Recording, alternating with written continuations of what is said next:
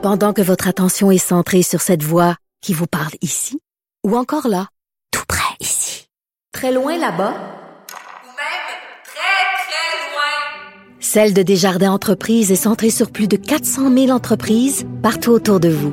Depuis plus de 120 ans, nos équipes dédiées accompagnent les entrepreneurs d'ici à chaque étape pour qu'ils puissent rester centrés sur ce qui compte, la croissance de leur entreprise.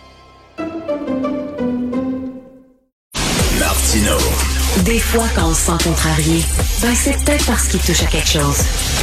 Alors, j'en parlais tantôt avec Jean-François Guérin lors de mon segment à LCN. Euh, essayer de filtrer euh, tout ce qui circule sur les médias sociaux, c'est totalement impossible. Qu'on arrête de se dire que qu'on est capable de faire ça avec l'intelligence artificielle. Oui, l'intelligence artificielle est très avancée, mais elle ne peut pas euh, décoder l'ironie, la satire, le second degré. C'est comme des woke. Les woke sont pas capables. Tu fais un gag là, qui demande un deuxième degré, tout ça, sont incapables de lire le deuxième degré. Eh bien, c'est la même chose pour l'intelligence artificielle. Ce sont des gonzillards de messages qui sont publiés par jour. C'est impossible qu'un robot euh, puisse filtrer ça. Et je pense que ben, la seule façon, c'est de laisser là, euh, les gens écrire ce qu'ils veulent et de d'utiliser notre bon jugement. Alors, c'est très dangereux de parler d'immigration parce que dès que on se pose des questions, parce que vous savez, le milieu du travail, le monde du travail, les chambres de commerce, ils sont en panique à cause de la pénurie de main-d'œuvre. Ils disent la seule solution, la seule solution à la pénurie de main-d'œuvre, c'est l'immigration. Il faut à tout prix ouvrir les vannes, hausser de façon spectaculaire le seuil d'immigration. On a besoin des immigrants. Et là, il y a des gens qui disent, ben, je m'excuse, mais il y a des études très sérieuses qui ont été faites, qui disent que c'est faux que l'immigration euh, est tout le, remède miracle à la pénurie de main d'œuvre. C'est pas aussi simple que ça. Mais dès qu'on ose dire ça, on se fait traiter de raciste. C'est là, Paul Saint-Pierre Plamondon, euh, chef du PQ, dit est-ce qu'on peut avoir un débat sur l'immigration qui est serein, qui est objectif, qui se base sur des données euh, fiables sans polarisation. Il est avec nous, Paul Saint-Pierre Plamondon. Bonjour. Bonjour. C'est vrai que c'est dangereux de parler d'immigration. Euh, Mathieu Boccoté soulève souvent la question en disant euh, il faut tenir compte de notre capacité d'accueil parce que nous, on a un défi particulier au Québec, c'est qu'il faut franciser les gens qui viennent d'ailleurs et euh, c'est très difficile. Et juste pour poser la question, juste pour avoir posé cette question-là, euh, Fred Savard de Radio-Canada, entre autres, dit que Mathieu Boccoté, c'est l'idole des racistes, que c'est un raciste, tout ça. Donc, c'est dangereux d'ouvrir la boîte, de, de, parler d'immigration de façon sereine, Paul Saint-Pierre Plamondon. Oui, puis c'est là qu'on peut, euh, dans une époque là d'idéologie, de difficulté à dialoguer, c'est là qu'on peut mesurer le courage politique.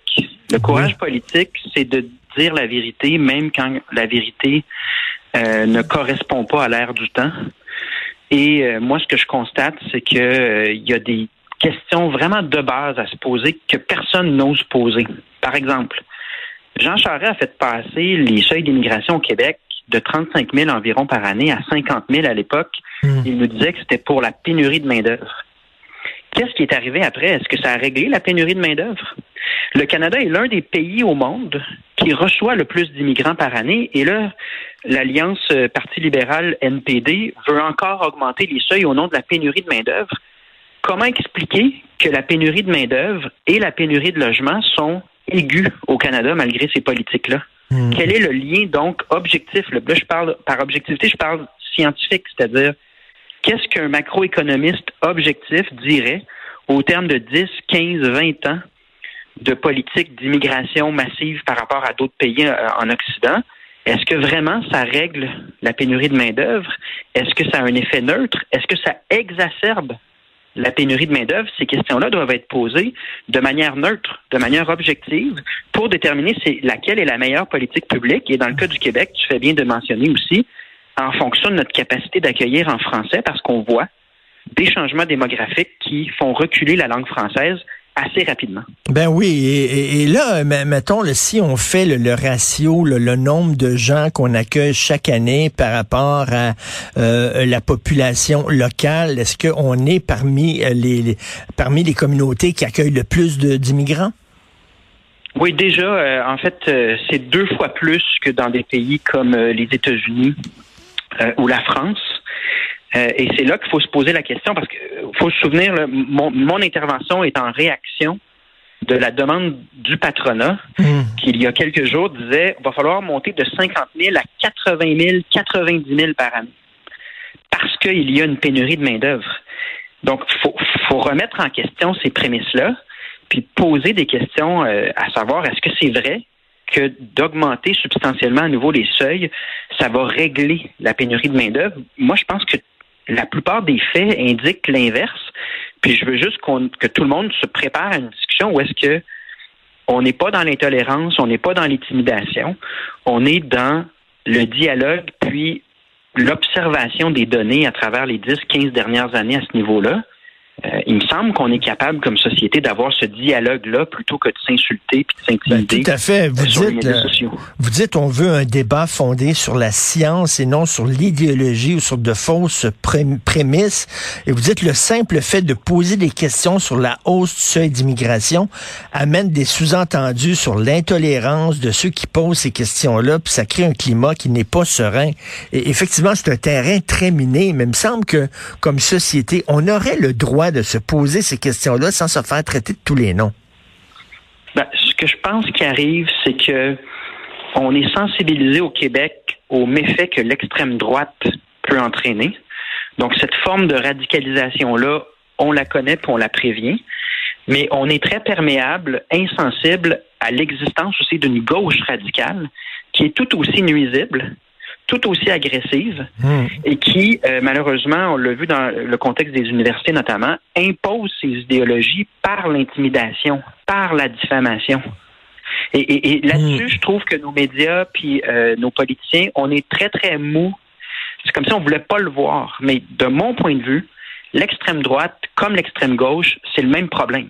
Ce sont des gens qui, au lieu de réfléchir puis de dialoguer, impose des idéologies radicales et dangereuses avec euh, un sentiment de peur qu'ils créent autour d'eux. Et ça existe tant euh, dans la gauche radicale que dans la droite radicale. Puis il est là le problème en ce moment. C'est, puis c'est pas c'est pas des sous-entendus. Moi, dans les derniers mmh. jours, des messages euh, d'intimidation, j'en reçois plein.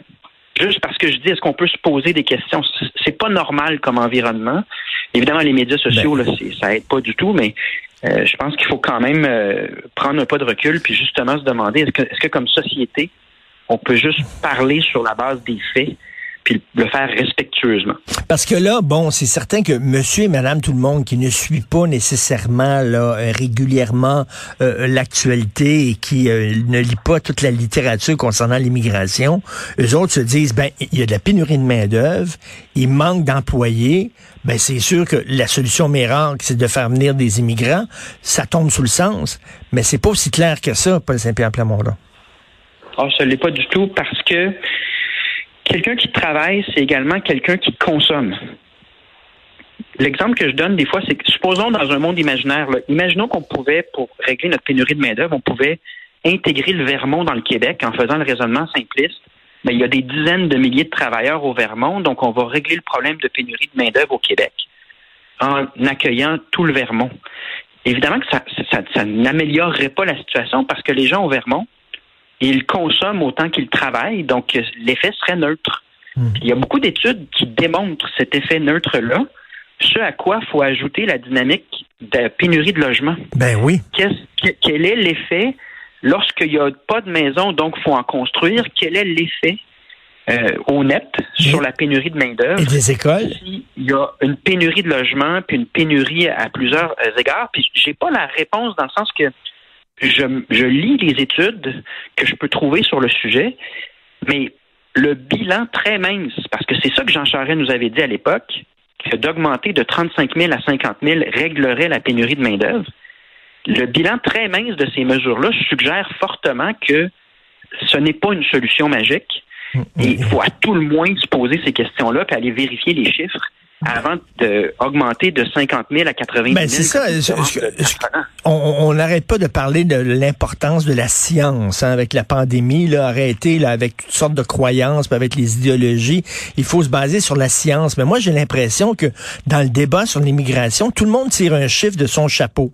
Euh, autant la CAQ que les gens du patronat, ils, ils tirent des chiffres. 50 000, 60 000, 70 000, 62 000. Ça vient d'où ces chiffres-là?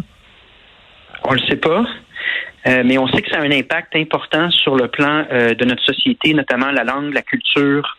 Euh, on n'a jamais calculé non plus quels étaient les coûts pour l'accueil, quel était l'impact sur toutes sortes de, choses. On, venait de parler du, parler du logement. Puis, faut pas mélanger les choses que la CAQ a malheureusement déjà fait. La CAQ a déjà dit on va en accueillir moins pour mieux s'en occuper. Oui. Puis là, ça aussi, c'est problématique quand on accueille quelqu'un au Québec, on devrait toujours s'organiser pour que l'accueil se passe bien. Mm. On devrait toujours se poser la question, est-ce que cette personne-là aura un logement décent? Est-ce que cette personne-là va avoir droit à une éducation publique de qualité, une place en CPE? Puis est-ce que l'hôpital fonctionne?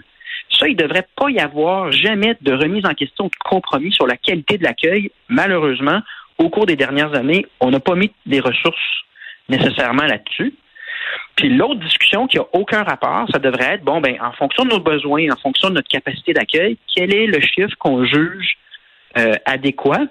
Et on a droit de débattre de ça mmh. dans une démocratie parce qu'une démocratie, c'est les gens qui discutent et ensuite décident.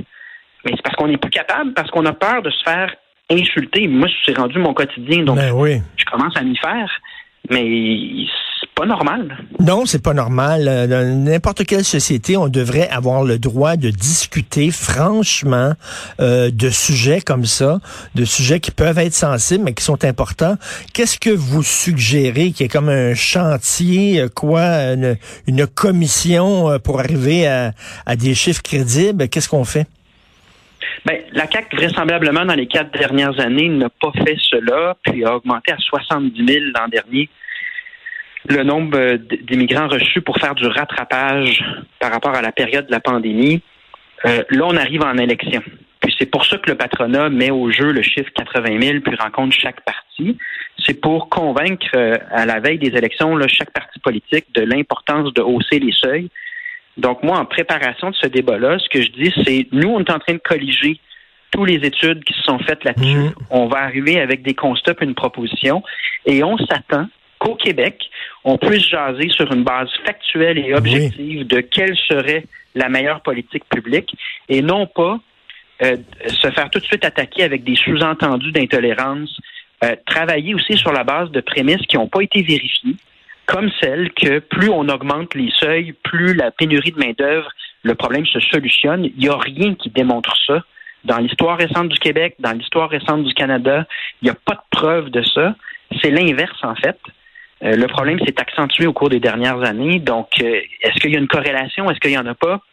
C'est ça qu'il faut être capable d'évaluer. Puis on, doit être capable, première étape, d'en discuter. Et euh, là, au Parti québécois, moi, hmm. comme chef, je veux gagner ce point-là. Je veux gagner le droit à débattre intelligemment puis objectivement de ces questions-là sans, sans me faire intimider. Je me fais pas d'illusions sur ce qui m'attend, mais je pense que ça doit être fait et que ça doit être un débat qui est le plus serein possible, le plus respectueux de tout le monde aussi. Ben écoutez, euh, je suis très content euh, de votre sortie. Effectivement, on devrait avoir le droit d'en parler. Et rapidement, euh, éclairer mes lanternes parce que il y, a quelque chose que je, je, ne comprends pas. Il y a un mystère concernant la loi 96. On a vu que des cégepiens anglophones ont manifesté contre la loi 96 parce qu'ils sont en maudit, parce qu'on va leur demander de suivre trois cours en français. Mais il me semble que ça fait des années qu'on nous dit que les jeunes anglophones niveau cégep sont parfaitement bilingues. Donc, s'ils sont parfaitement bilingue, quel est le problème de leur faire suivre trois cours en français? oui, d'ailleurs, c'est les mêmes militants, c'est les mêmes militants qui souvent ont une pancarte, le bilinguisme n'est pas une menace. Mais quand tu vérifies c'est quoi leur bilinguisme, en fait, ça semble être de l'unilinguisme en anglais parce qu'ils sont pas capables ou ils ont vraiment peur de prendre quelques cours en français. C'est décourageant. C'est décourageant. Je, pense que malheureusement, l'ère libérale puis la continuité d'une partie de cette ère libérale-là sous la CAQ nous a gardés dans un mensonge. il y a certaines réalités qu'on n'a pas regardées en face, mais vraisemblablement, quelqu'un qui n'est pas capable d'écouter un cours en français au cégep cette personne-là ne s'intégrera jamais dans un milieu de travail en français. Donc, notre système d'éducation produit une minorisation du français comme langue du travail à moyen et long terme parce que tous ceux qui ont le cursus en anglais, vraisemblablement, n'étaient pas capable de suivre un cours de psycho ou Hmm. d'histoire en anglais, en français. Ben Tu n'arriveras pas dans un milieu de travail l'année suivante puis tu- pour fo- fonctionner en français. Donc, puis là, bien évidemment, la réaction euh, qu'on a vue dans les médias, c'était odieux. Là, c'était un mélange de victimisation, mais surtout de mépris Hum. envers les francophones, de l'existence du français au Québec. Il y a, il y a vraiment des réalités que j'espère qu'on aura le courage de regarder en face dans les choix qui nous attendent aux prochaines élections, à savoir est-ce que on réagit pour vraiment se donner une pérennité linguistique et culturelle, ou est-ce que on se contente de demi-mesures qui nous font sentir bien sur le coup, mais qui ne régleront rien à moyen et long terme?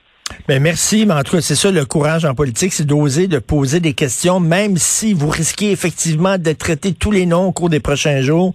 Il semble que c'est pas de, la, de demander, c'est pas la mer à boire de parler euh, d'immigration sans se faire traiter de tous les noms. Merci, Paul Saint-Pierre Plamondon.